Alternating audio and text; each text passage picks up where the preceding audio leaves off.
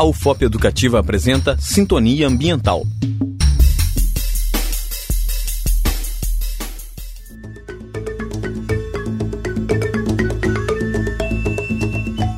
Olá, ouvintes! Está começando o Sintonia Ambiental, o programa que deixa você por dentro dos assuntos mais importantes sobre o meio ambiente. O tema de hoje é estresse hídrico. Você já ouviu falar nisso? Nosso planeta é repleto de rios, mares e oceanos, mas apenas 3% do total de água existente é doce. 2% da água doce está congelada nas calotas polares e apenas cerca de 1% é própria para o consumo. São disponíveis em rios, lagos e aquíferos. Estes percentuais seriam suficientes para abastecer toda a população global.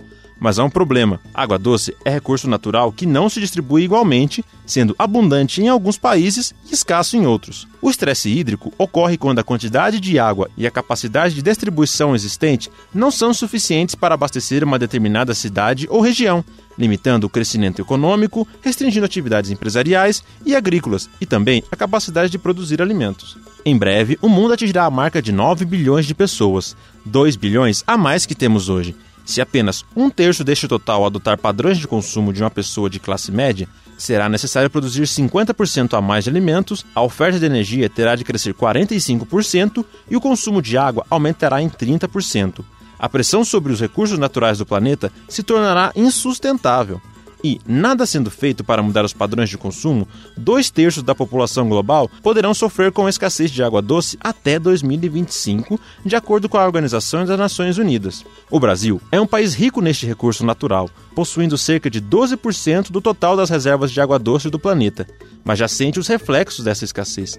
Aqui, as condições de acesso não são equinânimes, as regiões Norte e Centro-Oeste, que equivalem a 45% do território nacional, detêm cerca de 81% da disponibilidade hídrica do país, enquanto as regiões mais populosas, Sul, Sudeste e Nordeste, possuem apenas 3% da oferta nacional do país. Em outras palavras, onde se concentram cada vez mais brasileiros, há cada vez menos água. Esta é a forma para o estresse hídrico. De acordo com a Agência Nacional das Águas, a ANA, dos 29 maiores aglomerados urbanos do país, 16 precisam buscar novas fontes de água para garantir o abastecimento até 2015. O problema também tem um aspecto social. O consumo entre regiões e até entre municípios é extremamente desigual.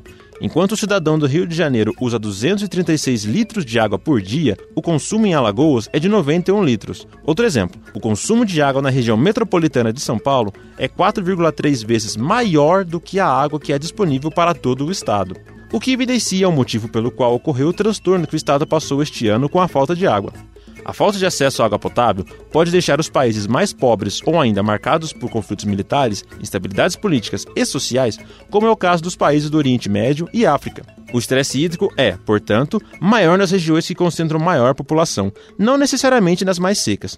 Hoje, as áreas urbanas consomem 60% da água doce do planeta e, se confirmadas as projeções da ONU, até 2050, 60% da população mundial estará concentrada em grandes cidades, causando maior pressão a um sistema agora já à beira da insustentabilidade. Para mudar este cenário catastrófico, é preciso ter mais responsabilidade com esse recurso essencial à vida. Preserve agora. Se cada um fizer a sua parte, esse estresse será muito menor. Termina aqui mais um Sintonia Ambiental. Até a próxima!